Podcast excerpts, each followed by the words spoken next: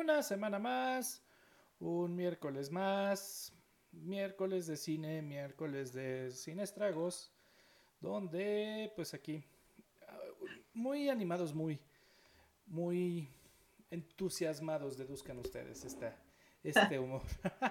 ¿Qué tal?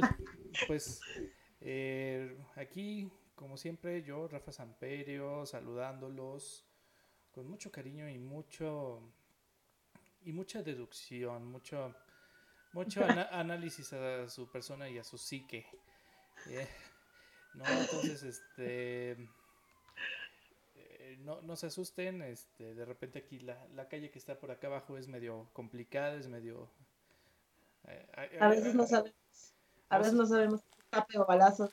Sí, no, entonces, este, la invitada del día de hoy del, del programa es, pues, es este, la patrulla, ¿no? y pues como ambulancia. Y pues bueno, eh, ahora eh, tenemos pues, como siempre, dos, bueno, no, dos, no. Este... Hoy somos un dúo dinámico. Hoy somos un dúo dinámico, bien lo dice. Pues bien, como bien lo dice Jenny Jen, pues este... Pues ah, ya, ya no tengo descripciones para, para ti, entonces, hola Jenny, ¿cómo estás? ¿Ya no tienes descripciones para mí? No, ya no. ¿Quieres que yo haga por ti hoy? No, ya, ya se me acabaron por hoy, ya. Yo, yo lo hago por ti hoy. A ver, ándale. Hoy hay que decirle al público de Sin Estragos que solamente vamos a estar tú y yo. Andrea no está presente. Yo sé que le extrañan. Le mandamos un abrazo. Ya nos va a ver en la repetición. Em, pero vamos a canalizar a Rafa y vamos a ver si lo puedo imitar. Le vamos a decir: Hoy en Sin Estragos me acompaña eh, un conocedor de pipas. Un conocedor de, deducciones. de deducciones elementales, de, mm, es un investigador de la vida, un investigador godín, es un investigador analítico, puede tranquilamente y en silencio deducir cuando le mientes y cuando no, es deductor de perritos, eh, puede deducir cuando tiene que sacar a Macha. mi, querido y siempre bien ponderado Rafita Samperio, ¿cómo estás, amigo? ¿Lo hizo bien? Eh, más o menos. Más peligro. Voy a trabajarlo. Te faltó este muletillas y te faltó hablar como más pendejo, más o menos, ¿no? Entonces, este. Perdón, estoy canalizando mi misa interior. no, ¿cómo crees? Traje look de Miss, viste, hoy traigo look de Miss. Está bien, está bien.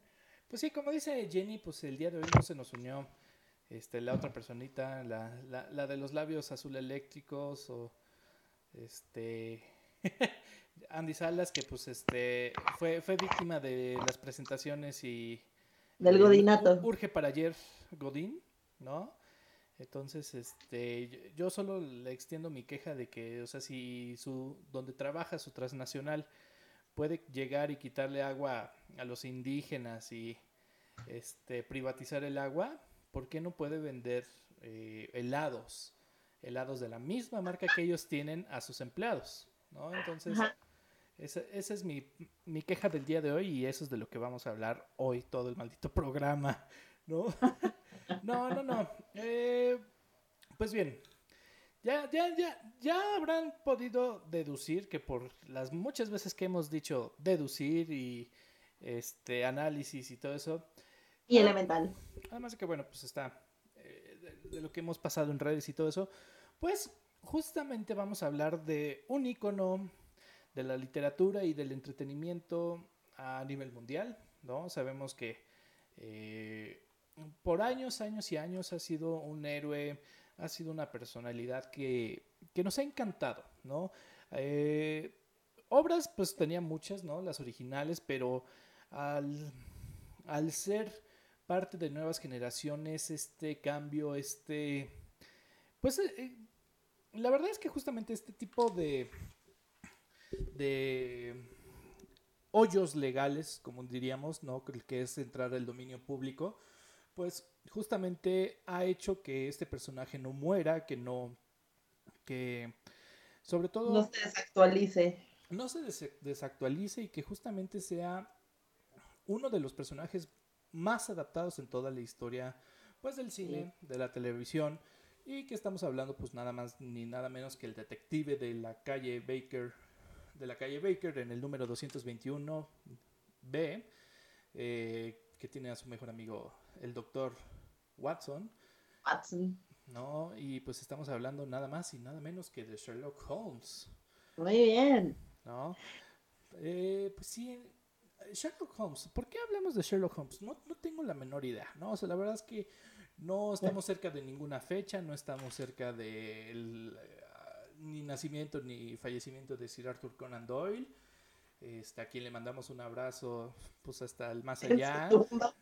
Vía Ouija, este, muchas gracias, Sir Arthur, ¿no? este, no, pues bueno, justamente eh, salió el tema, ¿no? Y, hablábamos de que, eh, bueno, una excusa buena fue, pues, de que recientemente Netflix ha estado exprimiendo este este, estas muestras gratis del Costco ya, llamado dominio público, que justamente es, ah, me gusta Sherlock Holmes, ¿puedo otro? Ah, ¿Y puedo otro? ¿No? Entonces, en el cual, pues, este, pues bueno, hace un par de meses, eh, bueno, el año pasado ya, por así decir, pues, este, habíamos este, eh, visto el estreno de Enola Holmes, ¿no? Esta como spin-off, justamente, pues, de toda la familia Holmes, ¿no? En la cual pues Sherlock sigue siendo detective, Mycroft sigue siendo banquero y pues tenemos a la hermanita chiquita, la cual este pues como que tiene tintes obviamente de, resolver crímenes, ¿no? Y que eh, ahora pues este también hace un par de semanas eh, que pues Netflix estrenó la serie de los irregulares, ¿no? Que está como que ambientada en eh, los o sea, con Sherlock Holmes y todo eso, pero sin Sherlock Holmes, ¿no? O sea, sí, es, más bien como este, es más bien como esta idea, como esta niebla, como esta inspiración no dicha, ¿no? No mostrada de una manera tan evidente, pero que sigue de una u otra forma, no sé si orquesteándolo todo detrás, pero sin estar verdaderamente ahí, ¿no? Eh, sí, a mí me gusta decir que es como los agentes de Shield, pero de Sherlock Holmes, ¿no? O sea, no veías a ningún eh, Avenger ni todo eso en la pinche serie, pero existían, ¿no? Y, sí, claro. ¿no? Entonces, este, pues bueno, vamos a hablar un poquito de Sherlock Holmes.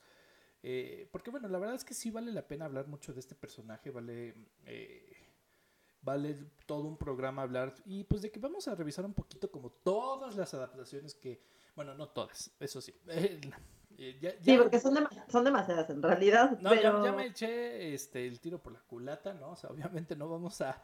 Porque sí, o sea, estamos hablando casi de 53, 54 entre series y películas que se han hecho de, Sherlock Holmes, ¿no? Pero bueno, vamos a hablar de una de, las más populares, vamos a hablar un poquito de por qué es importante, por qué justamente... Eh, es lo mismo, ¿no? O sea, si ha estado en el dominio público, ¿por qué todos han querido agarrar un poquito de Sherlock Holmes y, y, mantenerlo vivo, ¿no? Claro. ¿No? Entonces, pues bueno, ahora sí, cuéntanos, Jenny, ¿qué, ¿quién es Sherlock Holmes? Eh, ¿Qué hace? Que analizo mi señora, mi, mi interior. Así me veo cuando doy clases, amigos. Bueno, em, Sherlock Holmes es un personaje de ficción, un detective privado que crea el buen señor Sir Arthur Conan Doyle. Su primera aparición fue en 1887, em, que obviamente eh, lo que hace que destaque es em, su inteligencia, su observación, su razonamiento, su deducción eh, para resolver casos difíciles, ¿no? Es, creo que ayer lo habíamos comentado, pero se los, se los digo al, al público. Sherlock, Holmes es eh, protagonista de una de las series literarias más prolíficas, ¿no? En la literatura, porque es protagonista de cuatro novelas y 56 relatos de ficción, ¿no? Las obras completas de Sir Arthur Conan Doyle, de verdad, es una de las más extensas. Em, pero me di cuenta que la de Agatha Christie era más larga. En fin. Eh, Agatha Christie andaba con un riflón. Así andaba el Agatha Christie. Ahí andaba. Como negro sí. de WhatsApp. Señora muy ocupada, ¿no? Ah. Entonces, este. em, ok, son cuatro novelas y 56 relatos de ficción. Y eso es lo que compone lo que se llama en realidad el canon eh, holmesiano, ¿no? La mayoría de estos relatos fueron publicadas en The Strand Magazine, que era una revista inglesa, ¿no? Y bueno, la realidad es que em, Sherlock Holmes es este arquetipo de investigador cerebra- cerebral que influyó en gran medida a la ficción detectivesca.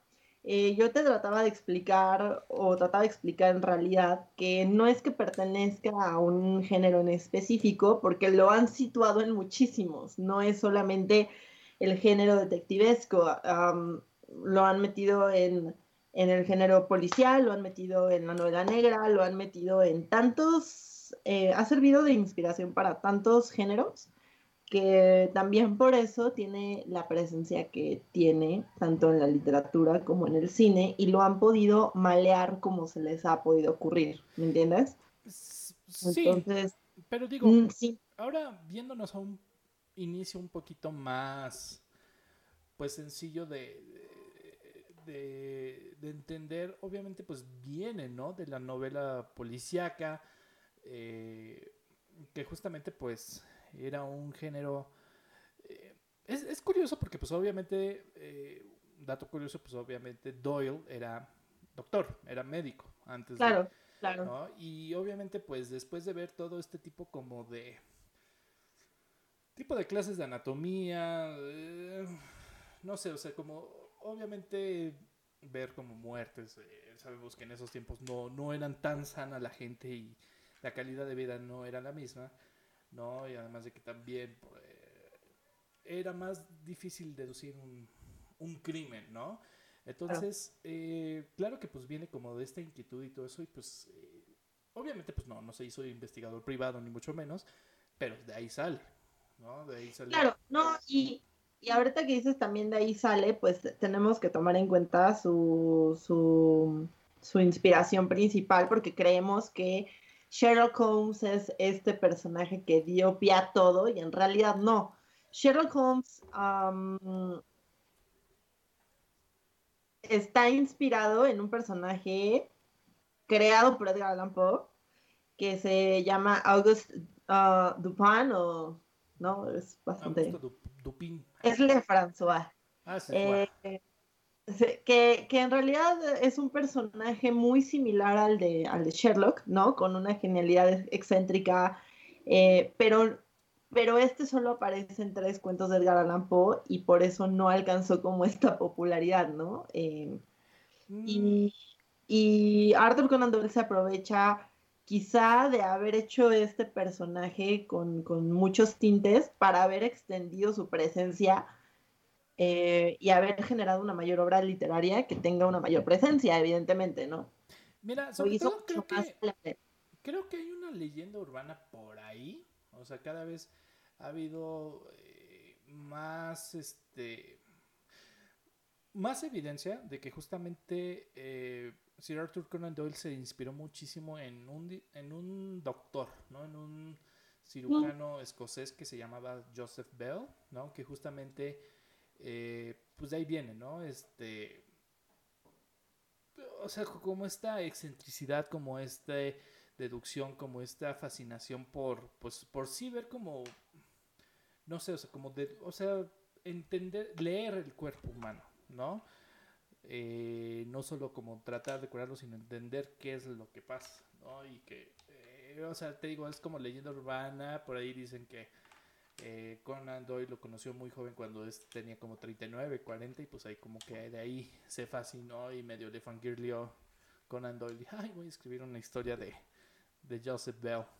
Inspirador.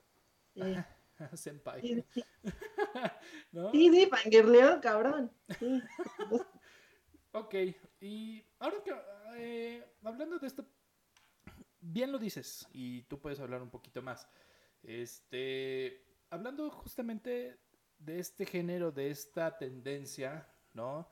Como bien te digo, es un género que siempre ha sido muy popular, ¿no? Desde inicios cuando la gente empezó a leer y todo eso, el morbo, el chisme, el quién mató a quién y todo eso, es parte de nuestras vidas, ¿no? Ya lo hemos hablado, tanto el true crime como, pues, si haces una excelente historia, pues la verdad es que también, ¿no? Y pues ahí nos tienes desde chiquitos viendo Scooby-Doo o, eh, ¿no? o Johnny Quest, ¿no? Entonces, obviamente no fue el primero, Sherlock Holmes, ¿no? También dices que viene de este personaje Augusto Dupin. Sí, sí, o sea, las características, el personaje per se, el detective, eh, su inspiración principal fue Edgar Allan Poe. Sí, pero estamos hablando de que igual también Agatha Christie y todo eso empezaron a escribir este género o este tipo de historias. Y como dices, no fue el primero, no fue el, el, pionero en estas historias. Pero ahora sí que háblanos un poquito. ¿Qué hizo de estas historias como buenas, interesantes? O sea, de que destacara obviamente Sherlock Holmes sobre es un poquito más sobre estos dos, ¿no? O sea, entiendo que si lees a Alan Poe, pues obviamente conoces a Dupin, ¿no? Pero, ¿qué hizo que se hiciera famoso, no? Mira, eh, ahorita que tocaste el tema del género y por qué se hace tanto morbo, tenemos que tomar en cuenta que hablamos de un siglo donde se estaba ya eh, desarrollando ciertas cuestiones, tecnológicas avanzadas, ¿no? pero, pero seguíamos siendo esclavos de los libros, ¿no? Y del papel impreso. Entonces se tenía que entretener a las masas y tenía que ser por, por entregas para que se mantuviera como el misterio, ¿no? Eh, ahorita que tocaste el tema del género policial, y lo habíamos hablado con el True Crime de alguna manera, em, hay muchas cosas que son como unas características muy específicas, ¿no? Eh, por ejemplo, el género policial siempre es ficción, incluso cuando puede estar basado en eventos, en sucesos reales, ¿no? Eh, como lo podemos ver siempre en Sherlock Holmes, eh, hay dos elementos infalibles. Un delito, ¿no? Que en principio puede ser inexplicable y un personaje que lo resuelve gracias a su sagacidad, ¿no? Para Agatha Christie es Poirot, para, para nuestro tema ahorita es eh, Sherlock, y está Dupin, ¿no? Que son los tres más famosos en este género, detectivesco, de alguna manera. Em, no sé, también está el tema de que el criminal o el antagonista también suele poseer una inteligencia extraordinaria, o sea, no es un criminal idiota, ¿no? Es, es un científico, es un matemático, es alguien que puede hacerlo de alguna manera mucho más em, calculador, frío. Sí, exacto. Exacto, es una, es, es una, sí, es un desafío, ¿no? Y, y en muchas ocasiones gusta de dejar como pistas en forma de acertijos, ¿no? Algo que entonces siempre voltea y dice como, ¡Ah! ¿qué? Ahora, ¿por dónde me quiere llevar? ¿No? Em, y ahí tenemos al, antagonista de nuestro personaje en cuestión, ¿no? El doctor Moriarty es, alguien que lo reta constantemente, ¿no? Es alguien que lo está eh, llevando al límite y eso es lo que caracteriza también este tipo de género. no, siempre es el mismo antagonista, pero es el recurrente, ¿no? Claro. De eh, otra forma. Sí, tú lo describiste muy bien, ¿no? O sea, la verdad es que también no...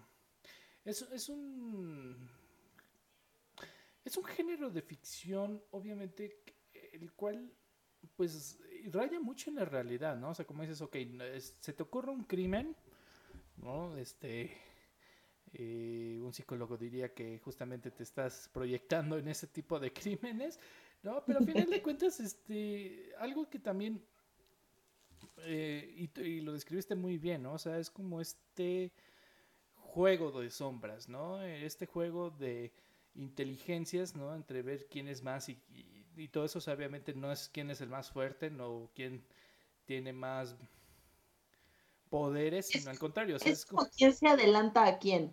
Es, este juego es mucho de quién, quién va a llegar primero, pero no... Es como una lucha de poderes. pero es de quién puede hacerlo mejor. Por eso sus o sea, por eso la inteligencia tiene que, estar a la par del protagonista y el antagonista, ¿no? Em, y sobre todo algo que se une un poco a esta cuestión es em, que los personajes tienen una moralidad o la ética de los personajes está muy marcada. ¿ok? Los buenos son demasiado buenos y los malos son totalmente malos. Sin embargo, en Sherlock Holmes podemos ver estos tintes. En, los libros también se ha dado, ahorita lo vamos a traslapar en, en la pantalla, los personajes tienen, tienen tintes que no necesariamente se van a los extremos, sino como que navegan, ¿no? Entonces, eh, hay un Sherlock, hay un Sherlock muy humano, un Sherlock en el cine que se ha llegado a enamorar, un Sherlock que es muy deductivo, ha habido Sherlocks infantiles. E, esta, esta, justo esta moralidad o esta ética que puede ser eh, manejable es lo que eh, le ha dado pie al cine a que podamos adaptar a este personaje a distintos ambientes. Pero dentro del género, sin duda, eh, se caracteriza en que pues, se, desarrolla siempre en un ambiente urbano, que esto también es muy importante. No creo que Sherlock Holmes hubiera sido muy interesante si se hubiese desarrollado en el campo inglés, ¿no? si lo hubieran hecho, o sea, no, no, no, hubiese tenido el mismo impacto.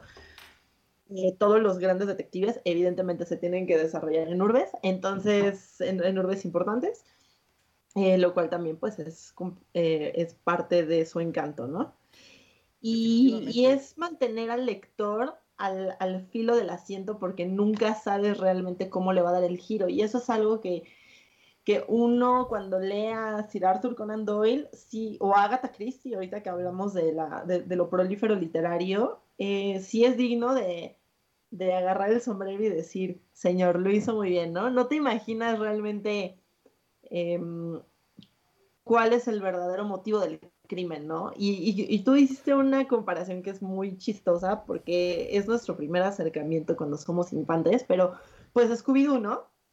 Cuando, cuando buscaban al malo o al monstruo y los perseguía y acababa siendo el güey más bueno, ¿no? Que se habían topado al inicio del camino, o era el dueño de la casa, o era, no sé, o sea, siempre es como este giro inesperado. Por supuesto que estoy haciendo un ejemplo este, muy infantiloide, pero es un poco la idea, ¿no? En, en, estas historias, precisamente para mantener al lector entretenido, tenía que, darle un giro y, decir, no, no lo vi venir, ¿no?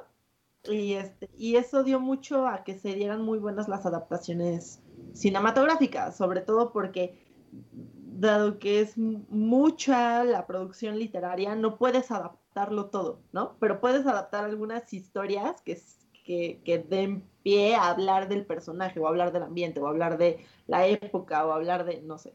Claro, definitivamente eh, estamos hablando mucho de distintos estilos de narrativa, ¿no? En el cual, eh, como que ya se empieza a... Mira, o sea, ya la verdad yo también no me... No, no sé mucho de literatura ni de estilos de escribir, pero pues obviamente como que habla un poquito de que también es lo que a la gente le gustaba, ¿no? O sea, y lo que la gente pedía, ¿no? Y que justamente, eh, eh, eh, como sí, como dices, este cliffhanger, estos, ¿qué va a pasar y todo eso? Y entonces estás este, esperando girar la, la otra página, ¿no? Y que esto se define mucho, es muy parecido al cine, ¿no? Y sobre todo a las series, o sea, la verdad es que también venimos de una época en la cual, pues no sé quién descubrió el cliffhanger en cine o en televisión. Ajá. Pero casi, casi, este, seguro tiene mucho dinero y está, está jubilado, ¿no? O sea, ¿por qué es eso? O sea, es este, pues sí control del autor, sí control obviamente de quién te da la historia ¿no? Y armarte el suspenso y todo eso, pues obviamente te mantiene en una línea de estar siempre atento a, la historia, a la película, etcétera, etcétera, ¿no? Y, o sea, tanto como técnica de marketing como eh, eh, excelente guionismo, pues la verdad es que justamente de eso hemos basado nuestro entretenimiento estos últimos años, ¿no? Y que obviamente Netflix ya se la sabe que todas sus series es como dicen, es una peliculota de ocho, de ocho horas porque, porque justamente cortan en el cliffhanger más cabrón y entonces ahí dices, no, o sea, tengo que ver el otro y otro y otro. Entonces, y, ahí, ya nos binguacheamos todo el tema, ¿no? Exacto, ¿no? Y, imagínate en esos tiempos, ¿no? O sea, de estas historias cortas de Sherlock Holmes y todo eso y que las publicaban y de repente la acababas y decías, bueno, ¿qué chingados va a pasar, no? Y entonces... No, y, eso era cuando publicaban las historias cortas, pero cuando era una novela, tú imagínate que era como una novela en 33 entregas, ¿no? Así, estilo El Vanidades. Que tú decías, ¿y ahora qué? O sea, me tengo que esperar otro mes, señora. Entonces, así eran como las novelas y realmente también por eso, em, hoy, cuando tú vas a una librería, y esto lo digo como la lectora y la Miss, de literatura, pero hoy, tú ves un, un, Los Miserables de Víctor Hugo y ves el mamotreto y te quieres matar, ¿no? Porque decías, ¿en qué momento voy a acabar Guerra y Paz de Tolstoy? Jamás, ¿no? O sea, si tú te quieres sentar a leer eso, pues, no lo ibas a hacer. Precisamente por eso se hacían las novelas por entrega, ¿no? Porque era una cuestión de mantener al lector, el, el, el escritor cobraba, ¿no?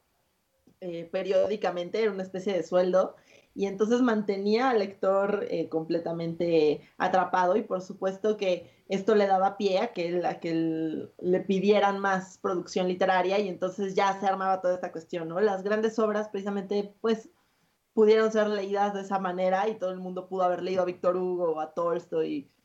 Sí, digo, pues, o sea... Se hacían entregas y entonces era más digerible, ¿no?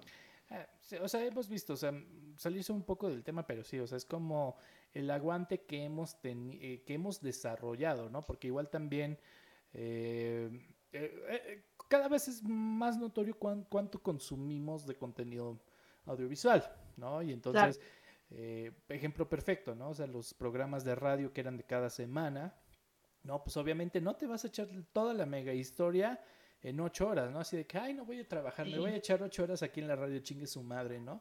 No, pues no, o sea, obviamente eh, también se adaptaba mucho, ¿no? A esto que hoy día conocemos serie, hoy día conocemos eh, varias películas, ¿no? O sea, este, eh, en el sentido de que, pues obviamente es tener como un tiempecito después de trabajar para que justamente leas y todo eso y ya, ¿no? Porque si no, como dices, o sea, te, te avientan todo el bonchezote, no, pues ¿para cuándo? Y mejor ni lo leo, ¿no?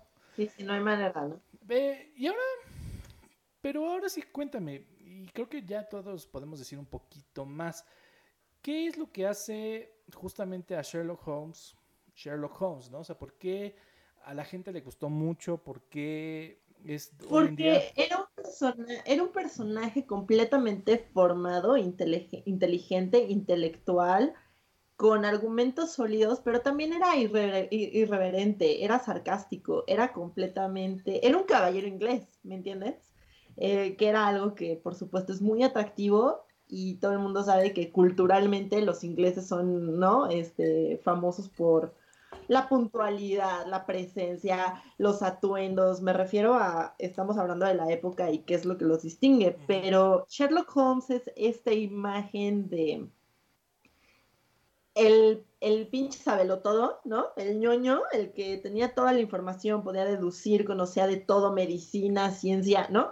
De su época, por supuesto, pero también tenía esta personalidad rebelde, irreverente, el rascarle donde la gente le dice que, que no le rasque, el ir a averiguar donde la gente le dice que no, lo va, que no debería ir a averiguar, el retar a, las, a los testigos, el retar a la situación, el retar el ambiente, el retar al clima. O sea, eso es lo que hacía interesante a Sherlock Holmes, que era un detective que estaba dispuesto a llegar a las últimas consecuencias para probar que tenía razón. Sí, no, o sea, que su instinto era el correcto. Exactamente, ¿no? O sea, obviamente no, no estamos hablando como de alguien pulcro, eh, niño bueno, que sigue órdenes y que está al servicio de la reina, ¿no? O sea, eh, porque sí, ¿no? O sea, obviamente de los primeros aspectos que te llaman la atención es, pues, este... Qué aburrido sería Sherlock Holmes si fuera parte de la policía, ¿no? Si realmente fuera como el jefe de policía, ¿no? O sea, qué, qué aburrido sería que eh, qué poco original, ¿no? O sea, porque obviamente venimos de chingos y chingos de historias de que obviamente el protagonista tenía que ser pues un Superman, un Capitán América, ¿no? infalible, sin errores, este, incorruptible, ¿no? Claro. Y, llega pues este personaje en el cual sí, eh, es bueno, busca el bien, aunque pues también tiene intereses personales, ¿no? Entonces de repente se pone es sus muy buenas... humano. Es muy Sí. humano, se pone sus borracheras y todo eso, pero no por buscar como el bien común te hace, em, pues no sé, o sea, men- menos admirable, ¿no? Eh, y obviamente pues también eh, admiras a esta persona, admiras este ente en el cual te puede, eh, de lo que hemos visto, o sea, te, te echa una un vistazo y en vez de barrerte, pues ya te analiza toda tu vida y de dónde vienes y hasta qué vas a comer, ¿no? Y, digo, es chistoso porque pues igual, ¿no? O sea, también venim- venimos de, de, de esta historia que obviamente, eh, si hablamos de criminalística y si hablamos de detectives, eh, es fascinante cómo se ha inventado todo esto y cómo han tenido que progresar, ¿no? O sea, de detectar eh, huellas dactilares, o sea, hoy, hoy, hoy te digo, hoy te digo, es tan normal, ¿no? Saber de que buscar huellas y buscar Sí. pisadas, ¿no? Y buscar en las cámaras y todo eso, pero pues en- vienes de una era en la cual no existía nada de eso y entonces apenas empezaba la investigación policial eh, y que hoy en día puedes saber cómo la cuchillaron y cuántas veces lo cuchillaron, ¿no? Y, y- y es súper importante porque hoy, claro que lo que dices, ¿no? Las investigaciones se han agarrado tanto de la tecnología para poder resolverse que dices, lo ha facilitado, ¿no? Te imagínate cuando tenías que ver si esa huella en el bosque mientras llovía pertenece al asesino y hacia dónde llevaba y entonces si los días coincidían y si tenías que encontrar el testigo y estaba en la cárcel o en el psiquiátrico tenías que ir a buscarlo y tratar de hablar con el loquito, ¿no? Em, Sobre todo es como la verdad oculta, ¿no? O sea, eh, Sí. estaría Andy de- eh, diciendo que es como el insight, ¿no? El marketing, el insight es la verdad oculta. Eh, la, la verdad que nadie dice, pero esta novia que ahí está, y ahí está. ¿no? Y que no, no, no estoy diciendo que pues este todo el, el concepto de cri- criminología y peritaje y todo eso, este, se va, eh, haya existido por Sherlock, ¿no? Pero fue un, es como un poquito el Indiana Jones en la arqueología, ¿no? Fue Sí. un personaje que es humano, que es admirable, que es increíble y es impresionante. Y pues oh, ah, claro que hubo un impacto, claro que hubo un impacto en el cual dicen, ah, pues yo seré como Sherlock Holmes hasta donde pueda, ¿no? Y, ad- y además, aquí hay otra característica importante como personaje, que es lo que ha permitido que lo logren como estirar tanto, ¿no? Sherlock Holmes no es un anciano, pero no es un joven. Sherlock Holmes es un hombre que está eh, en una edad eh, madura, ¿no? Vamos a ponerlo así, realmente así lo describen. Entonces es lo suficientemente maduro para saber sobre el mundo, ¿no? Pero también es una persona que ya no es este, no es un dude pasivo, ¿me entiendes? Claro, No es un dude que, que, ya le da hueva a la vida y entonces ya es demasiado sabio, pero tampoco es un joven que dice como, puta, no, no sé qué hacer. Entonces lo pone en una edad clave.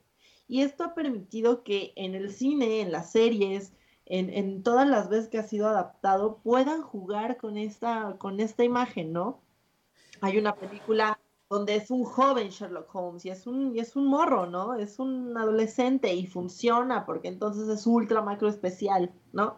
Y está la típica adaptación donde es un señor que ya está muy maduro sí, porque apela a la sabiduría y luego están nuestras adaptaciones donde te enamoras de Benedict Cumberbatch y entonces lo ponen como sensual y joven y ligeramente inadaptado, pero igualmente productivo. Esto es lo que ha permitido que como personaje sea tan adaptable. sí. Pues bien, ahora hablando justamente de la palabra clave, adaptable, adaptaciones, pues vamos a hablar un poquito de estas, todas estas adaptaciones eh, populares y de las que hemos visto, ¿no? O sea, porque como te digo, o sea, creo que al menos junta unas 53, 54 entre series, entre películas, ¿no? Y que, o sea, básicamente de las primeras que se, hizo, pues ya tiene más de 100 años, ¿no? Eh, que por ahí vi que eh, la primera versión de Sherlock Holmes fue hecha en Alemania, ¿no? Entonces era algo como, ah, The Hunde of Baskerville, ¿no? Eh, y este, eh, pero creo que obviamente... Saludos hasta Alemania, hola. Saludos hasta Alemania, sí. Eh, ahora, ¿tú crees que vale la pena hablar un poquito de esta primera etapa o todo eso? ¿O crees, mira, yo por ejemplo algo que me encanta ver mucho es que había películas y bueno, en, este, en estos tiempos las películas no eran tan largas como de tres horas, sino al contrario, la hora ya era... Ya era grande, ya, era muy largo. No, pero al menos eso daba chance de decir que bueno, estabas eh, justamente en una serie de películas y pues está este Sherlock, eh, pues emblemático, conocido, ¿no? Basil Rathbone y Nigel Bruce, eh, que hicieron pues casi como más de 10 películas, no sé exactamente, pero más de 10, ¿no? Y entonces eran las películas y pues ya, digo, puedes decir que este, este sí fue de los primeros actores en los cuales no cambió de papel, no... Y hacía un buen papel, ¿no? Además... Sí, claro. Además, creo que logró darle esta continuidad que la gente necesitaba también en la época, ¿no? Ahorita que estamos hablando de la época es, importante porque pues es lo que va marcando también generaciones, ¿no? Sí, sí, ¿no? Y este, digo, definitivamente no, no es mucho cine que consumamos aquí, entonces la verdad es que la veo difícil que veamos este tipo de películas eh, pero haciendo un poquito de investigación es eso, ¿no? O sea, como obviamente mantener esta popularidad, mantener este mismo feeling de entregas, ¿no? Este, de novelas y no echarte todo el rollo o solo una película, sino al contrario, o sea, darte y este caso y este otro caso y ahora este, ¿no? Entonces, creo que es interesante. Y, también algo importante mencionar es que, ok, ha habido muchos Sherlock Holmes, pero por ejemplo, en cuestión de adaptación, uno de los, eh, de los relatos cortos más adaptados justo en el cine y en la televisión, bueno, no tanto en la televisión, pero más en el cine, eh, es El sabueso de los Baskerville, ¿no? Ese es uno de los relatos más adaptados, es el que todo mundo ubica, quizá cuando ya lo lees y, lo traslapas a la pantalla y dices como, ah, ya lo vi cinco veces, ¿no? Eh, pero también porque sí siento que no, pese a que no es tan complicado de adaptar, tampoco es fácil adaptar cualquier relato. No. Por ocasión, por facilidad, es como un 007, ¿no? Lo que hablábamos, es como de repente tú ves toda la colección de los 007 y dices, órale, ahora es un hotel de hielo, ¿no? Y entonces en esa época pues no había tanto presupuesto, ¿sabes? Y evidentemente tenías que trabajar dentro de tus posibilidades y una de las más sencillas de hacer era el sabueso de los Baskerville, ¿no? Sí. Eh, eh, no sé, eh, o asesinato por decreto, o se tenía que manejar de otra manera la, presencia de Sherlock Holmes y entonces hablaban de las aventuras de, Sherlock Holmes. ¿Cuál? Nadie sabe, ¿no? Pero eran las aventuras, una, varias, todas ahí metidas. Eh, pero sí. Sí, no. Ahora sí, siendo muy sincero, la verdad, eh, es difícil hablar de Sherlock Holmes aquí en este país porque, bueno, claro que tenemos referencias, pero pues igual es lo que te digo, o sea, seguramente es difícil encontrar estas películas siquiera subtituladas, ¿no? En español, eh, de este primer Sherlock Holmes. Eh, y pues digo, ahora sí que... ya, las cosas como son. Me duele decirlo, pero sí, o sea, nuestro primer acercamiento bien y popular fue obviamente con el Sherlock Holmes de Robert Downey Jr. sin duda. Sin duda. Eh, digo, mi esposa obviamente tuvo un acercamiento mucho más antes eh, con esta película de policías y ratones, ¿no? Que es pues, el Sherlock Holmes para niños. Este, yo, yo no les mentiré, no la vi hasta hace como 3, 4 meses que me dijo, ¿no has visto policías y ratones? Y yo no, nunca la llegué a ver. No, o sea, pues digo, de todos los VHS que me compraba mi papá, pues no, no estaba ese, no, no estaba. Y entonces, este, tenemos visitas, ¿no? No, no, nunca me lo compró. Nunca me lo compró. Y Hola, Macha. Saluden. Macha dice, adopten, no compren. no, pero entonces, este, sí, ese fue el primer acercamiento, pero ya, siendo sinceros y me duele y todo eso, muchos empezamos a notar otra vez a Sherlock Holmes con Robert Downey Jr. Sin duda, sin duda. Y Guy Ritchie hizo, creo que un no, no, no sé ni siquiera decir si un buen trabajo, pero un trabajo adecuado de acuerdo al actor que eligió, que fue Robert Downey Jr. Y si, y si ha podido ser muy emblemático en los últimos años, sabemos perfectamente que es por dos papeles. Uno, Iron Man, dos, Sherlock Holmes. No, y es que ahí está... Mira, te, hablaré un poquito de la película, o sea... Eh, obviamente conocemos el cine de Guy Ritchie y bueno, la verdad es que también valdría la pena hablar de él, ¿no? O sea, gente no, no fue, eh, sus logros no fue que se casó con Madonna nada más, ¿no? no, o sea, la verdad es que tiene un cine muy único de él. Mm, tiene muchos errores, pero también algún, muchos aciertos, ¿no? Entonces no sabes qué película esperar de él, ¿no? Pero entonces pues venimos, eh, obviamente igual, es un director que obviamente ama, ama toda la cultura inglesa, la buena y la mala, ¿no? O sea, obviamente este, eh, por ejemplo, una de las que más me acuerdo, ¿no? O sea, Snatch, este peliculón de que obviamente como pues, pero además te digo, o sea, no toda la cultura así como eh, la bonita, la folclórica, ¿no? O sea, si también el barrio bajo, lo chido. Sí, pues otro que, entra en ese, en ese gremio es la de rock and roll, ¿no? Con, el guapo Gerard Butler. Híjole, tengo un, problemón con rock and roll que no te lo voy a decir hoy, pero no la puedo ver. No la puedo bueno, pero, pero lo que digo es, entra en ese estilo, este ah, estilo del barrio bajo, de ver que las calles, eh, se mete la con y todo eso. Entonces, obviamente trae este cine y, y lo pone con Sherlock Holmes eh, con Robert Downey, ¿no? En el cual, híjole, siéndote muy sincero, eh, y justo hablábamos eh, de este aspecto con Quentin Tarantino, hay actores que le quedan muy grandes al director, a veces. de acuerdo. Y a veces, pues, hacen una representación de ellos mismos con otro nombre, ¿no? Siento yo que Robert Downey hizo Robert Downey en Sherlock Holmes. La historia es buena y todo eso, pero tienes a un Jude Law más camaleónico, ¿no? Más... Eh, no sé, o sea, se llevan bien, ¿no? Se llevan... Tienen como este compañerismo, esta... Eh, pues sí, es, este, esta mancuerna caballeresca de, tipo inglesa, ¿no? Pero sientes que no es buena por completo. No, o sea, porque además también puedes verlo y he comparado mucho, o sea, eh, ves Iron Man 3 y de repente, es que este es un Sherlock Holmes, ok, tiene buenos puntos, ¿no? Sobre todo porque un aspecto que me gusta bastante y que te digo, o sea, Guy Ritchie resalta todo eso es el Bartitsu, ¿no? Y como bien lo saben, o les platicamos gente, el Bartitsu es este arte marcial modificado. Eh, como bien dirían, es el arte de la defensa propia victoriana, ¿no?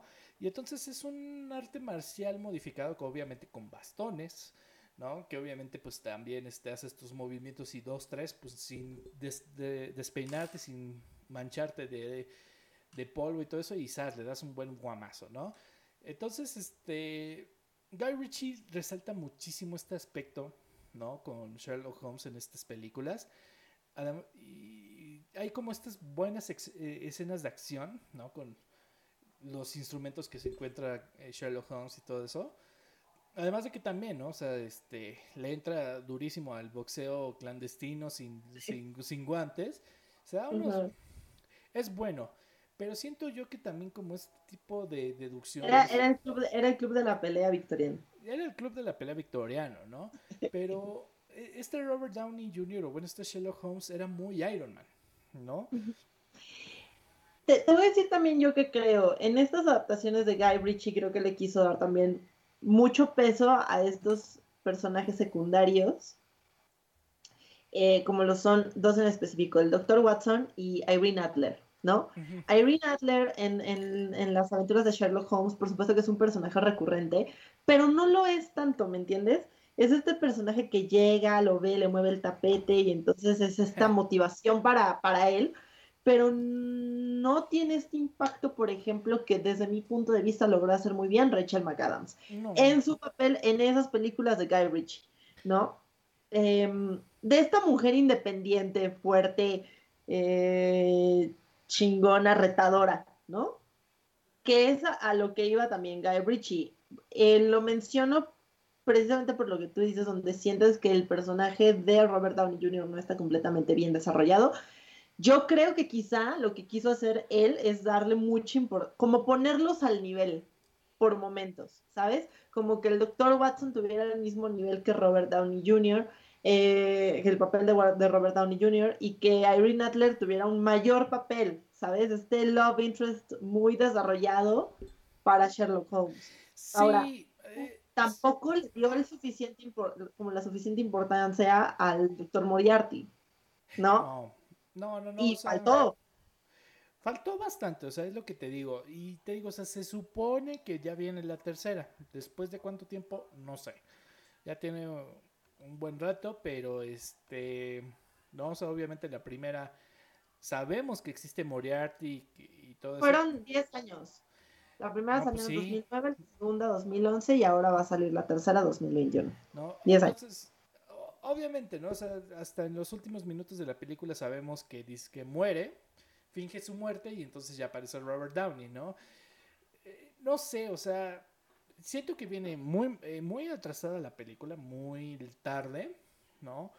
Porque entiendo que no fue mala, o sea, le gustó mucho a la gente, eh, tuvo buen box office, pero entonces, pues la hubieran seguido, ¿no? Claro, claro, y yo creo que aquí más bien el fuerte de estos personajes sí los podríamos traslapar a la televisión, no necesariamente al cine, hablando contemporáneamente, ¿no? Porque sí ha habido adaptaciones, por supuesto, lo que tú decías, ¿no? Enola Holmes, que es otro universo completamente distinto, es una serie de libros, está basado en otra situación, está adaptado para jóvenes, ¿no? Eh, para adolescentes. Y el gran acierto que, bueno, se hablará en algún momento fue eh, poner a Henry, Henry Cavill como un Sherlock Holmes, sin embargo, no está enfocado en él, no está enfocado en un Sherlock, está enfocado en un Enola, ¿no? En una mujer, en una chava, en una chavita que está buscando a su madre, en fin, o sea, son muchas las adaptaciones. Lo que quiero llegar con esto es su verdadero poder está reducido más bien en la televisión y no en el cine en los últimos años. O sea, que mira, ahora sí que eh, vale la pena hablar justamente, pues yo diría que del mejor Sherlock Holmes que hemos visto y de que el que ha gustado a todos y que obviamente pues es el Sherlock Holmes de Benedict Cumberbatch, el Sherlock Holmes de, la BBC, ¿no? Eh, pues sí, pues obviamente sale Sherlock Holmes, sale Robert Downey Jr. después de Iron Man, pero obviamente pero sale eh, este actor, pues dirán guapetón, pero con un nombre difícil de pronunciar y Bombolini Homberachi, ¿no? Este. Eh, ¿No? Y, y entonces, pues viene esta serie. Que mira, te diré, o sea, es difícil meterle a la gente capítulos así de largos y que sea una serie. Porque cada capítulo puede pasar como una película.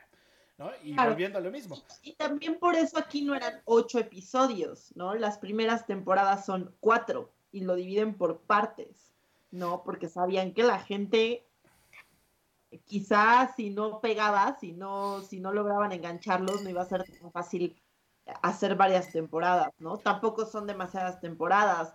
el, Sherlock de Benedict Cumberbatch tiene cuatro, cuatro temporadas nada más. Sí, ah, y, eh, y te digo, o sea, además siempre es impresionante cómo es una adaptación a la vida moderna, ¿no? O sea, es un Sherlock Holmes moderno en el cual sí, o sea, Robert Downey otra vez era victoriana y eh, Inglaterra 1800, etcétera, etcétera. No, sí, aquí, este, este el salto temporal. No, ah, no, aquí tienes un, un Sherlock Holmes en épocas actuales, ¿no?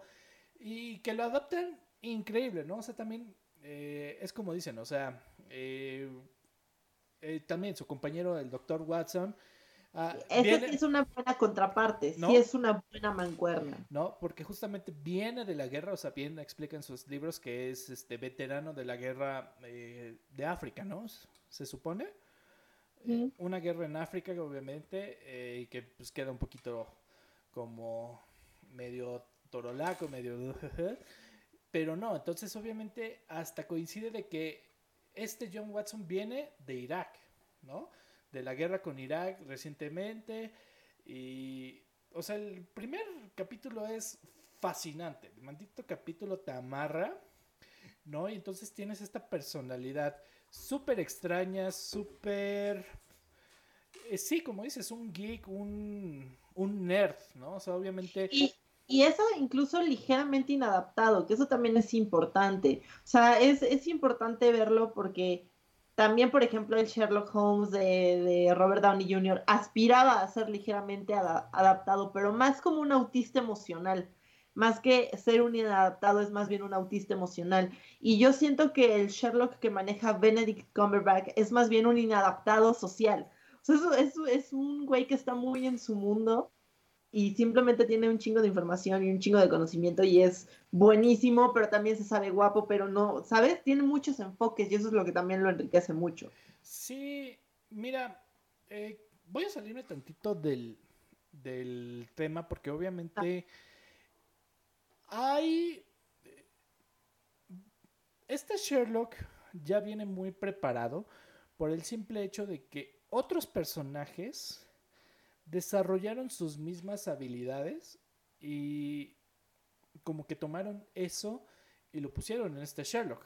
Y creo que te digo, el ejemplo más parecido que encuentro y mm, mejor aplicado, pues es obviamente Doctor House, ¿no? El Sherlock de la medicina, ¿no? Entonces, traes obviamente a Hugh Glory, eh, igual actor británico, a interpretar, pues obviamente, esta misma personalidad de Sherlock Holmes, de eh, deducir de que todos son pendejos y yo nada más sé cuando es lupus o cuando es no. Solo yo tengo. ¿No? Ah. Y, entonces, mm. este. O sea, creo que fue, pues es el, el actor, digo, es el, el papel que se le va a conocer a este Hillary por las décadas, por, por años, ¿no? Entonces, pero pues es muy, es muy claro que obviamente viene de un Sherlock Holmes, viene de un mind over body, ¿no? un mind over, no sé, ¿no? O sea, y este... Pues sí, es eso, o sea, te digo. Entonces, obviamente, también ha, habido como estos distintos eh, detectives que le han tomado a él, obviamente, ¿no? Y entonces, pues sí, obviamente ha habido buenos personajes, ha habido no tan buenos personajes, pero pues entonces Benedict ya viene, ya viene estudiado y obviamente, claro que trae tanto en edición como personalidad de Benedict Cumberbatch elementitos que toma de Hugh Glory, la, verdad. Claro, claro, sin duda, sin duda. Y además, ahorita que tocaste ese tema es importante porque incluso... Em, House y Wilson tienen una mancuerna muy buena, ¿no? Y son estas contrapartes que se unen. Y Cuddy, que vendría siendo su Irene Adler, ¿no? Sigue siendo igual esta vieja empoderada que va y viene de su vida. Y no es sino hasta el final de la serie que logran medio concretar algo, ¿no? Algo. Son pequeños elementos, sí, son pequeños elementos eh, muy sutiles, ¿no? Que tienen que ver con eh, lo que estábamos diciendo ahorita, ¿no? Eh, un personaje que es extremadamente inteligente, extremadamente bien, eh, digamos, renombrado, es House es este personaje que sabe un chingo, este, estudió un chingo, investiga un chingo, pero tiene su parte rebelde, ¿no? Este detective rebelde que va en contra de las reglas del hospital, en contra de las reglas del paciente, se mete a las casas, reta a las familias, los enfrenta, los hace, los expone de una manera tan graciosa, sarcástica, pero a la vez por momentos tan cruda, ¿no? Que es verdaderamente la esencia de Sherlock Holmes. Es como poner incómoda al personaje, poner incómoda a la persona para que se quiebre y entonces diga la verdad, ¿no? ¿Y cuál es la regla de oro de Doctor House? Everybody lies, ¿no? Todos mienten y entonces el punto es demostrar ese nivel de estupidez o el grado de mentira o... Eh, entonces ahí es donde se logra la buena adaptación. No tenemos que hablar necesariamente de Sherlock Holmes para darte cuenta que está inspirado en él, ¿no? Sí. Ahora también mencionas algo muy importante que también se me hace súper característico del personaje y que es la mancuerna con su compinche, pues John Watson, ¿no? Es, eh, hemos visto que sí, o sea, tal vez no era el principio de, bueno, la intención principal de Arthur Conan Doyle mostrar como esta mancuerna medio rara, ¿no? Obviamente como este tipo eh, médico eh, soldado, ¿no? Que entiende un poquito a Sherlock, ¿no? Y que obviamente Sherlock es pues un excéntrico, es, es un inadaptado social, ¿no? Y entonces, ¿cómo dirías? Bueno, este güey que casi no tolera nada y que bueno, este escucha un tic tic tic y ya piensa que es bomba o algo así, ¿cómo aguanta Sherlock, no? No, pero pues es como, es, es como esta, pues sí, como con pinche, como esta caballerosidad de que obviamente la excentricidad, la genialidad de Sherlock. Eh, Watson admira demasiado a Sherlock, ¿no?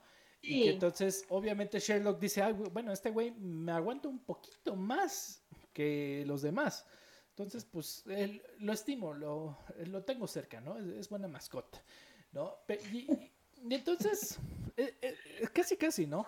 Entonces, creo yo que es importante, obviamente, eh, mencionar, esta, mencionar esta parte porque es lo mismo, ¿no? O sea, creo yo que igual también, ¿no? O sea, Robert Downey Jr. puede llevarse muy bien, pero no, no vi esa hermandad, esa eh, hermandad es la palabra, ¿no? Esta, eh, de que obviamente traes a una persona con todos sus errores y aún así la aceptas y aún así la cuidas y todo eso. Y no, aquí en cambio es este con, Benedict Cumberbatch y este con este. Ah, se me fue. Freeman. Freeman, ¿no? Bueno, e, es, increíble cómo se llevan estos dos, ¿no? Y mira, aquí, hay un punto importante que tenemos que tocar que la mancuerna funciona. Recordemos que si bien Sherlock es este inadaptado, tiene que tener una contraparte humana. Y esta contraparte humana siempre es Watson es el, es como la voz de la conciencia, es el que tiene que bajarlo a la tierra y decirle, no puedes hablarle así a todos, este, ¿dónde está tu corazón? ¿No? Precisamente porque viene del caos, ¿no? Watson viene del caos, Watson viene de la guerra, como bien lo mencionas. Entonces no solo ve muerte y sangre, no solamente es esta cuestión de haber estado separado, la familia, no me refiero a la familia de Watson, me refiero como a esta separación de tus seres queridos, ¿no? Entonces Watson tiene que ser todo esto que Sherlock no es. Y tiene que funcionar como contraparte. Y por eso es tan importante que se refleje eso en pantalla. Freeman lo hace ¿no? Eh, el Wilson, el Wilson de House lo hace, ¿no? Wilson es un oncólogo que todo el tiempo está tratando con niños, mujeres, lo está tratando de jalar, es su compinche y lo cubre, pero también es el que, ¿no? Le da el periodicazo en el hocico y le dice, güey, ve, discúlpate, este, y eso es lo que tiene que, ese es lo que tiene que ser su compinche, por eso, por eso se lo permite, porque es el que lo conoce, porque es el que lo admira, pero es también esa contraparte que le falta. No, bueno, igual también, o sea, es como, bueno, spoiler alert, pero ya tuvieron mucho tiempo para verlo, pues obviamente cuando eh, Sherlock Holmes eh, finge su muerte, ¿no? Y entonces obviamente Watson se queda así como, pues mi amigo y todo eso, y, de repente sale otra vez Sherlock y le dice, ah, ya aparecí eso. Eh, no es como este esta reacción que esperarías de que, amigo, ¿qué pasó? Y todo eso, o sea... Estás vivo. Estás vivo, qué milagro, ¿no? O sea, directo a los putazos y cómo te atreves, cabrón, o sea, te lloré, te... ¿Soy tu estúpida? Ah, sí, ¿no? ¿Quieres ver la cara de estúpida? Casi, casi, casi, pero, ¿no? Entonces baja muchísimo, ¿no? Ese es como es... Entonces esta, este compinche, esta Sí, esta hermandad que tienen ambos, pues la verdad es que es muy importante, ¿no? En la, en la, en, en la historia, además de que, eh, pues era como guionismo muy, muy básico, pero pues obviamente como demuestra que igual también, ¿no? O sea, el archienemigo de Sherlock es Moriarty y no trabaja con nadie. Y el único Claro. hecho de que pueden vencer a Moriarty es con el hecho de tener a un amigo como Watson, ¿no? Exacto. Solito no puede... que es su talón de Aquiles, finalmente, ¿no? Watson y, y Irene Adler, pero más Watson, Ah, realmente. No, pero entonces, ahora sí que puedes decir, ¿no? O sea, la unión hace la fuerza o con amigos eres más... No sé, o sea, puedes, tú pones el pretexto, pero es uno de los ejemplos más como, pues, tempranos de decir, no, pues, este, dos son mejor que uno, ¿no? Claro. ¿No? Y es eso porque igual también... eh, o sea, lo único que puedo decir de esta serie es, pues sí, si quieren ver a un excelente Sherlock Holmes adaptado ahorita y hasta con buenos chistes que hicieron un capítulo especial en la era victoriana y todo eso, eh, no se pueden perder Sherlock Holmes de la BBC. ¿no? Sí, no, es, es joya. No, y ahora que me acuerdo, o sea, también el Moriarty de la BBC es increíble, ¿no? Es increíble. Tienen un gran cast, pero sobre todo tienen un gran equipo detrás en la adaptación y en el guion, como bien lo acabas de mencionar, porque son sutiles. No, no son obvios, son sutiles. Y eso es parte de su poder. Sí, bueno, y, y, pues este Moriarty, o sea, sobre todo la segunda temporada del Moriarty, es este. Además de. No, sabemos que en las historias originales sí era un profesor, un matemático ya viejito y ya medio cas- eh, cascarudo, yo qué sé. Pero entonces tienes esta actuación como muy excéntrica, como muy... do- Bueno, además sabemos, ¿no? O sea, como teníamos estos easter eggs de que él era y nadie sabía hasta que en la segunda temporada, jaja, yo soy Moriarty, ¿no? Y, Sí, claro. y bueno, o sea, además de que eh, eh, la, la super escena de cómo roba las, las joyas de la corona, ¿no? Que pone el chicle, el diamante y todo eso, o sea, es- eh, eh, o sea, sí, la verdad es que no, no se pueden perder esta serie. Es muy buena, eh, pues sí tengan tiempo porque obviamente cada capítulo es de 90 minutos. o más, o sea, creo que me acuerdo que hay hasta unos de dos y media. Sí. Pero, y es lo que te digo, o sea, este, este compinche, este, esta hermandad es muy importante en Sherlock. ¿Y por qué lo menciono? Porque trajeron aquí a Estados Unidos un Sherlock igual, adaptado a la vida eh, moderna, todo eso, y que estoy hablando de Eleme- Elementary, ¿no? Eh. Que se queda muy corto. se queda muy corto porque, no sé, o sea, te digo, está con este Johnny Lee Miller, que pues obviamente lo hemos visto en, en Transpotting, ¿no? Como eh, Sick Boy, creo que es Sick Boy, el güero ese, ¿no? Y Lucy Liu, que creo que es la única adaptación de Sherlock Holmes que tiene a un a una Watson en vez de un Watson. No Sí, sé- sí, ¿Sí? ¿Estoy en lo correcto? sí, es la única. Sí. Es la única. Sí. Sin embargo, te voy a decir algo. Yo, yo creo que uno de los problemas que tuvo Elementary es que fue una adaptación que pidió demasiado de personajes que estaban acostumbrados a ser secundarios. Ah, sí, sí, definitivamente. O sea, Lucy Liu no ha tenido buenas películas donde tú digas, güey, qué actuación de Lucy Liu, dale un Oscar ahorita. O sea, realmente no ha tenido papeles protagonistas retadores y la meten a una serie donde, donde tienes que, la tienes que estirar, ¿me explico? O sea, tienes que hacerla, hacer un personaje muy lleno. Sí, sí, no. Y, y, y es que te digo, o sea, también. No sé, o sea, es que es un personaje que le va bien con cualquier época, pero mientras sea Inglaterra, no sé, o sea, algo tiene que Sherlock Holmes pues, no lo puedes adaptar a África o no, no sé. Es que yo insisto, en House lo logran, pero... En House lo logran porque está inspirado en... Y obviamente, claro, no es una adaptación de, está inspirado en, que es la diferencia. Sí, no, o sea, metes, eh, metes los elementos atractivos del personaje, pero no lo llamas Sherlock Holmes, sino lo llamas, eh, ¿no? Y entonces, eh, y claro que es increíble verlo así, pero no, no, este... No cumple enteramente su función. No, además de que, no sé, o sea, igual también lo he visto y todo eso, no, me lo tomes a mal, pero creo que esa relación de Watson y Sherlock mm, no, no, o sea, al menos con esta representación no, no se me hizo la mejor, ¿no?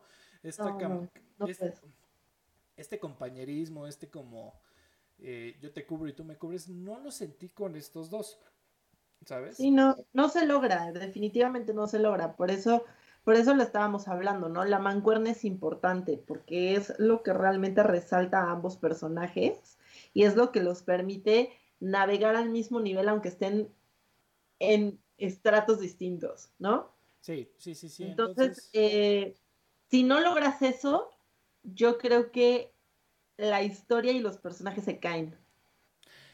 Sí, además de que no sé, o sea, digo, no, ya no le seguí mucho, entonces creo que por ahí entiendo que Irene Adler en verdad era Moriarty, y no sé, no sé, ¿no? Este, te digo, eh, o sea, además también no sé, no, no, no la sentí bien, no la sentí correcta, no la sentí eh, fiel a lo que la gente buscaba al buscar Sherlock Holmes, ¿no? No, y, no lo es. En verdad le falta mucho cuerpo, en verdad. Eh, no recuerdo exactamente cuántas temporadas tiene, por ejemplo, Elementary, pero em, son, no son tantas y no lo hubieran logrado, ¿me explico? O sea, Sherlock de Benedict Cumberbatch, lo que te digo, son cuatro temporadas de tres capítulos, que son larguísimos, pero son solo cuatro temporadas. O sea, sabían cuándo cortar la serie, sabían que el personaje tenía que dar de sí, sabían que el personaje no iba a ser eterno, sabían que el personaje estaba tan bien hecho que se podían dar ese lujo. ¿Me entiendes? Eh, Doctor House, hay, hay momentos donde el personaje se puede caer, por supuesto, pero son siete temporadas importantes. Y ahorita estoy viendo que Elementary dura siete temporadas y, a mí no me, no, me parece crucial. Es como estos libros que extienden y, de repente terminas y dices, güey, esto pudo haber sido 300 páginas más corto, ¿no? Ah, sí, definitivamente, este, mi esposa me ha dicho que las últimas temporadas de House ya era puro relleno y puro, este, pura, pura estupidez, ¿no? Eh, ah, y hablando de, ahora sí, eh, ¿has visto la, la de policías y ratones? ¿Qué te pareció? Tengo muy vagos recuerdos de policías y ratones. Sí lo vi en mi infancia, pero, pero sí tengo vagos recuerdos. No, pues eh, eh, te digo, la vi recientemente porque pues sí me dijo mi esposa así como no. Debe, No duermes, no duermes hoy si no lo ves. Ajá, sí. En el sillón, Rafael. Sí, no, sí, sí la preparamos, la compramos en iTunes y todo eso y, y Mujer, así de, ¿y la compramos o la rentamos? No, la compramos porque, pues, este, no, eh, eh, es interesante, es buena, obviamente también, eh, pues muy sencilla, ¿no? Obviamente Sherlock Holmes 101, ¿no? Y este, que, curiosamente, o sea, si ya sabes que es en Inglaterra, que ya son los mismos personajes y todo eso, eh, no tienen los nombres, ¿no? Eh, y o sea, entiendo que pues este, así como todas estas películas de ratones y todo eso, el ratón mimificaba al humano, ¿no? Entonces entiendo que este mm, eh, el, el, ratón vivía en la casa de Sherlock Holmes y por eso le copió eh, el estilo. El estilo y todo eso. Pues sí, es curioso que no se llamara igual, pero bueno, lo entiendo, ¿no? Eh, fue, fue deductivo por osmosis. Ándale, ¿no? Eh, pero bueno, es interesante, este, si tienen hijos, pues póngansela, ¿no? Este, no, no se esperen tanto tiempo como yo. Es un buen acercamiento, es un buen primer acercamiento, es, es lindo, es adecuado. Sí, y ahora, por ejemplo, ahora sí, vámonos a, este, estas últimas adaptaciones, ¿no? O sea, entiendo que eh, Ian McKellen hizo una de Mr. Holmes, o sea, ya un Holmes viejito. Mm, no fue muy sonada, no fue muy conocida, pero ahí está. La verdad es que no, no la he visto. Eh, pero bueno, ahora sí que hablemos un poquito pues de este Sherlock Holmes en Enola Holmes y de los, eh, los irregulares, ¿no? cuéntanos, ¿qué, qué, ¿cómo es el Sherlock Holmes de Henry Cavill? Lo que pasa es que yo, sí tengo sentimientos encontrados porque cuando yo vi Enola Holmes, eh, obviamente lo hicimos por el hype de que salía Henry Cavill y, obviamente también lo hicimos por el hype de que sale eh, Millie Bobby Brown, que era también su salto a, la pubertad, ¿no? Ya no era esta niña que sale en Stranger Things y por eso llamaba mucho la atención verlo en Netflix por ver cómo creció, por si estaba bonita, por si sí tenía dotes actorales, por lo que tú quieras, ¿no? Pero el hype se junta en, estos dos, en estas dos vertientes, eh, Millie Bobby Brown y Henry Cavill, ¿no? Entonces, em, a mí lo que me gusta de Nola Holmes es, como ya lo mencioné, que la historia no está enfocada en Sherlock, está enfocada en Enola, ¿no? Porque así está enfocada la serie de libros. ¿Sí? En esta película en específico, ella busca a su madre, que es el papel que hace Elena Boham Carter.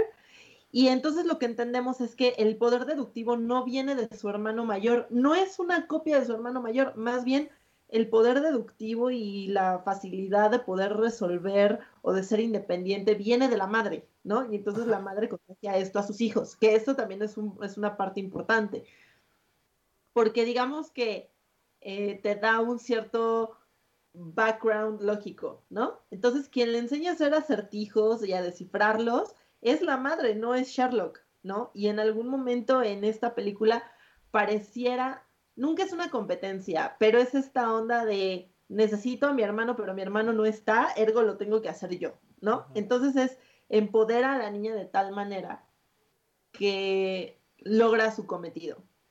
Ahora, después de que se te cae la baba con Henry Cavill, porque se te cae la baba y siempre vamos a hablar de los hombres que me hacen babear, probablemente ya haya uno en la vida real. Hablamos de eso después. Eh, la verdad es que, la verdad es que em, sí. Ah, mira, te, pregunta, eh, te pregunta justamente Fabián Cotera que el ratón, el ratón sabía cuando estaba dentro y cuando estaba afuera. El ratón sabía cuando estaba dentro y cuando estaba afuera, sí. Ah, caray. No, pues eh, eso ya me sonó a innuendo. Este, por favor, Fabián, este, mantengámonos. Es horario familiar. Es horario familiar, por favor. No es tan sucio como parece. ¿O sí? Quiero pensar que no. Hay que, hay que delimitar la geografía de, a lo que se quiere referir el joven, por favor mándanos un mail a Sin Estragos y nos explicas. lo hablamos el sábado. Bueno, entonces, em, a lo que quiero llegar con esta cuestión es, Enola cumple su cometido y Henry Cavill cumple su cometido. Íbamos a hablar, íbamos a tocar un tema eh, quizá un poco sensible, lo íbamos a hablar con Andrea, pero Andrea no está. Eh, es un poco amplio, pero la realidad es que yo sí creo que el papel que hace Henry Cavill cumple, porque no está enfocado en él y simplemente funciona no como piedra angular, pero sí como soporte de un personaje eh, que tiene que sostenerse en gran medida solo, que es Enola. No están los hermanos, excepto el hermano, eh, el, el... Minecraft. Mycroft, pero quería, quería hablar del actor eh, y se me fue el, se me fue el tema. Eh, y Mycroft quiere limitar a un Enola y solo por, por un momento muy pequeño llega un personaje Sherlock hecho por Henry, por Henry Cavill que, que trata de darle una cierta libertad, pero en Nola no la necesita. Y solo por eso también funciona ese personaje, yo creo. y por eso creo que más bien era, un, era una cuestión visual. Eh, ok, el, el, problema que está hablando Jen justamente, y que bueno, sí, y vamos a hablar con Andrea, que, que sabe todo el, el tema, Patty, pero pues no está, ¿no? Entonces, este, eh, pues, ¿qué le vamos a hacer, no? No, no, o sea, pues sí, eh, justamente la familia del autor, o sea, obviamente de los Conan Doyle. Los Conan Doyle. Los Conan Doyle, este, sería buen reality, ¿no? Así como, hoy en los Conan Doyle. Sí, hoy en Creciendo con los Doyle. No, ándale. Eh, pues sí, justamente metieron una demanda a Henry Cavill porque el personaje no era lo que es en los libros. ¿Cómo, ¿Cómo lo dices? O sea. Eh, sí, o sea, el personaje, se, el personaje tan em, emblemático que es Sherlock Holmes se salía de todo el guion original del personaje original que creó Arthur Conan Doyle. Sí, no, o sea, definitivamente una estupidez, obviamente sabemos que es colgar. Mira, sobre todo para hacer el caso rápido, o sea, obviamente, y, creo que entremos a un tema que se llama... Eh, o sea, es que se me hace interesante por el hecho de decir que es un personaje del dominio público. Claro, o sea, la familia todavía puede percibir ganancias de las historias, de... o sea, está el tema de los derechos de autor que de ahí se basan, quieren agarrar los derechos de autor y decir, yo ya generé esta historia, este personaje está registrado y entonces es mío, no lo puedes, o sea, no puedes hacer lo que se te pegue la gana cuando no es del dominio público, pero cuando ya es del dominio público llega lo que se llama las eh, licencias, y estas licencias es que tú puedes adaptar el personaje como se te pegue la gana, ¿no? Mientras, mientras cumplas con, ciertas cuestiones, ¿no? Que no le cambies el nombre, no sé, depende cuáles son los candados, pero... Sí, eh, como bien dices, o sea, el, dominio público pues es esta área en la cual después de cierto tiempo y después de haber eh, muerto el autor o quien funja el papel, pues obviamente pues son buenos personajes y claro que existe la libertad de eh, de utilizar estos personajes, ¿no? Entonces sabemos que hoy en día pues entran en el dominio público Pinocho, eh, Sherlock Holmes, eh, Alicia, Alicia Frankenstein, ¿no? Todas estas historias. Drácula. Drácula, ¿no? y entonces de ahí pues vienen tantas adaptaciones, ¿no? si, si, alguna vez se han preguntado por qué hay tantos Sherlock Holmes y por qué hay la película... Tantas Alicia, y tantos Dráculas, y tantos Frankenstein. Es por eso, ¿no? Y tantos hombres lobo. ¿no? Y entonces, pues sí, como te digo, o sea, los Conan Doyle todavía pueden percibir, eh, obviamente... Eh, ganancias. Ganancias y eh, pueden generar ganancias de lo que ellos se les pegue la rechingada gana. ¿no? Pero entonces, obviamente vieron la oportunidad de decir, mmm, dinerito. De aquí me agarro. Pero también del mismo modo, por eso vemos a un Henry Cavill tan despreocupado, porque es como de, güey, yo seguí un guion. Sí, o sea. Que no hice yo. Y, de dónde te quieres agarrar? No, digo, eh, desafortunadamente, pues sí, Henry Cavill fue el chivo expiatorio, pero pues sí, él sigue un guion, él sigue un director, él sigue de que sigue a unos ejecutivos de Netflix, ¿no? Y, dicen, no, yo quiero ver a un, Sherlock Holmes mamado, eh, fornido, así.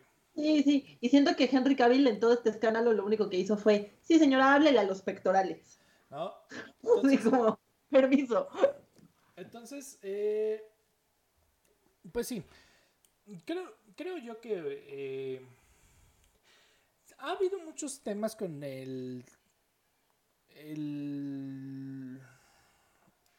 la legalidad, obviamente, del, dominio público, ¿no? Eh, como bien sabemos, pues obviamente también está el caso de Mickey Mouse, ¿no?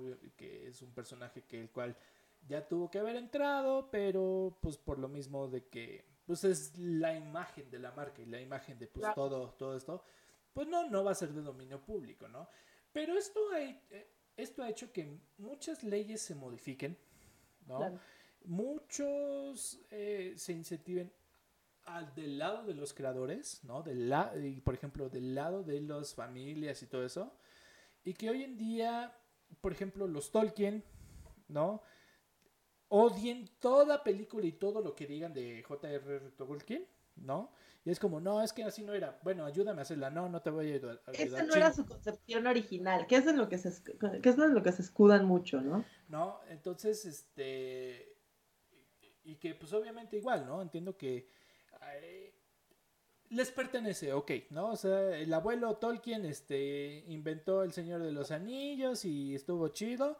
Tienes, tienes derecho a, a tener una parte de eso, ¿no? Y no, no, no, estoy peleando porque El Señor de los Anillos sea este de dominio público y entonces veamos a Gandalf echándose unos, unos clamatos aquí con el Frankenstein, pero... Pero... Pero es que también, ¿no? O sea, hay que... Eh, todo esto se hizo por la libertad creativa, ¿no? Y como bien sabemos, o sea, todas estas historias que hemos visto hoy en día, pues es un fandom, es un fanfiction muy estilizado, ¿no? O sea... Claro. Y, y, es que hoy no lo vemos tan, o sea, no nos escandaliza tanto porque voy a poner otro ejemplo. ¿Qué vio nacer nuestra generación? No fue un Frankenstein y no fue un Drácula, pero por ejemplo, ejemplo pendejo, basado en libros, eh, fue un Harry Potter, ¿no? Entonces hicieron las siete películas de Harry Potter basado en los, bueno, las, ¿cuántas películas fueron? ¿Ocho? Eh, basadas en, en, los libros de Harry Potter. Pero ¿qué va a pasar si en 20 años alguien toma la idea de Harry Potter, pero ya no es en Londres, es en India? No, no sé, o sea, en el Conalep de Iztapalapa.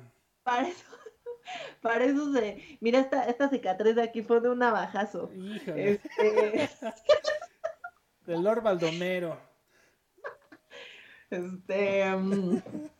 Cámara, mi Tonayan. Oye, pero la cuestión es que a lo que voy es, es precisamente esta interrogante, ¿no? Y si en 20 años toman ese Harry Potter que nosotros ya conocemos como generación y lo adaptan en otro lugar y lo modernizan y lo, ¿no? Em, se tiene que enfrentar a una serie de, situaciones, claro, pero tiene que, haber, que tiene que haber esta flexibilidad, ¿no? Porque es una cuestión que cambia, no puede quedarse solo en la era victoriana, no puede quedarse solo en, ciertas situaciones y lo que llama la atención es, no te pusiste pendejo con un Sherlock de Benedict Cumberbatch actualizado, pero te pusiste pendejo con un Henry Cavill, ¿no? entiendo la parte, que ni siquiera era tuya, porque está basada en otra serie de libros que están inspirados en... Sí, no, o sea, definitivamente, pues ahora sí que el, al que le tuvo que haber llovido la demanda, pues fue a la escritora de Enola Holmes. ¿No? Exacto. Pero, o sea, entiendo perfectamente de dónde viene la queja, el enojo, ¿no? En el cual, claro que, o sea, si haces un personaje tan estilizado y tan atractivo y todo eso, pues manténlo así, porque esa es la esencia, ¿no? Y claro que el dominio público mantiene vivo a todas estas historias, todos estos personajes tan únicos y que seguramente, y, bueno, no seguramente, o sea, ya está comprobado. Doctor House, todas las series como de por ejemplo, también se me vino la de Sick o la de Monk, ¿no? O sea, como estos como, pues sí, un Asperger, un este autismo, una inadapta, eh, un inadaptado social, ¿no? ¿no? O emocional. O emocional, pero que al final de cuentas busca un bien y es muy deductivo y sabe analizar y todo eso. Sí, eh, existe la inspiración y justo por eso pues la libertad creativa lo hace tan padre, ¿no? O sea, eh, pero pues también es como decir, bueno, seguramente tiene sus lineamientos, seguramente tiene que hace, y lo hemos dicho, o sea, qué hace a Sherlock Sherlock, ¿no? Pero también es, eh, o sea, no, o sea, la verdad es que también el ya reclamar por reclamar también no, no es nada justo, ¿no? Y, y, obviamente espanta, obviamente asusta el decir, híjole, es que está en dominio público, pero los malditos nietos siguen vivos, entonces sí Si no les gustó. Pero, pero también, entra, también entra nuestra bella aportación de, de Sin Estragos, donde le decimos, ya siéntese, señora, ya siéntese. Ya, Nadie ya. le preguntó. Ya, allá atrás. No, entonces, pues ahora sí que díganos qué les parece que se mantenga vivo eh, o no el Sherlock Holmes eh, con o- y con qué tanta libertad, ¿no? O sea, si es bueno, vaya, que en algún momento pues se vuelva también, eh, no sé, o sea, también, no sé si llegaría la demanda de que obviamente ahora Sherlock fuera una mujer, ¿no? Sherlyn, Sherlyn Holmes, no, Eh, no sé.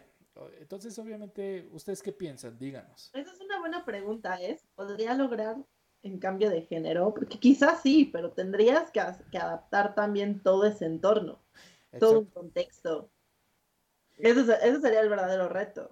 Sí, no, entonces, Y ahí pues, es donde pudiese fallar. así es. Pues bueno, gente, eh, ahora sí que pues vamos cerrando un poquito. Eh, pues sí, nuestra recomendación personal es que ustedes vean el Sherlock Holmes de Benedict Cumberbatch, el de la BBC, lo pueden encontrar muy fácilmente en plataformas de streaming, en Netflix otra vez. En Net- que quede claro que no nos está pagando Netflix este, este anuncio. Pero Eh, patrocínanos. pero patrocínanos, este, por favor. ¿No? Y pues ya. eh, pero sí. y- ah, me trabé bien, idiota. La, la, la recomendación es Sherlock de la BBC, por supuesto que House, todo el mundo la ha visto, pero véanla de nuevo, también es una, una excelente adaptación. Y eh, las películas, pues con toda la reserva, Pues sí. no, nuestro punto de vista de cinéfilos este, alternativos, la realidad es que no creemos que cumple con las expectativas necesarias. Mi recomendación como literata es, claro, lean las historias de Arthur Conan Doyle. Para mí sí han llegado a ser muy divertidas, son bastante formativas y claro que son un clásico de la literatura, entonces tenemos que sumergirnos en ellos eh, para poder entender cómo es que nos influencia. Eh, no me parece tan elemental, mi querido Rafa, pero Pero no. creo que lo logramos. Creo que lo logramos. Un poquito. este. No va a haber preguntas importantes que le quieran hacer. ¿No? Pues bueno, gente. ¿Alguien? Bueno, gente. Pues ¿Dudas? Como mis dudas, ¿alguien? No, nadie. ¿No? Nadie está hablando. Perfecto. ¿Nadie va a levantar la mano? No, nadie. Pues bueno, gente, muchísimas gracias por haberse unido al stream de hoy. Como siempre, pues le mando un besote a mi esposa. Eh, le mandamos un saludo a Andy que no se nos pudo unir el día de hoy, pero que ya le está dando bajoneada a la chela que se iba a tomar o todavía a la presentación de PowerPoint que es para las 9 de la mañana mañana. Rólate las diapositivas, Andrea. Pues gracias Jenny, gracias por tu, tu, tu, tu cultura eh, literata y totalmente leída. Aquí es donde se pagan mis cuatro años y medio de carrera. Me siento completamente... eh, No, para mí siempre es un gusto hablar de libros, sobre todo de libros que me gustan, entonces creo que venía muy ad hoc al tema.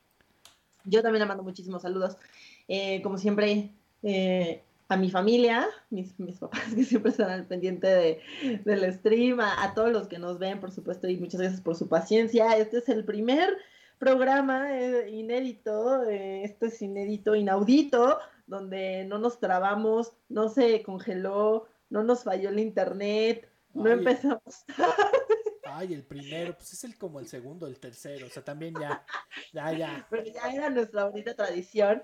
Y también le mando este un beso a ese alguien por ahí que me preguntó sobre ratones. Este el ratoncito de fuera o un por beso dentro. aquí arriba, porque él es muy alto, lo cual es muy atractivo. En fin, nos mantendremos al pendiente de esta bella historia.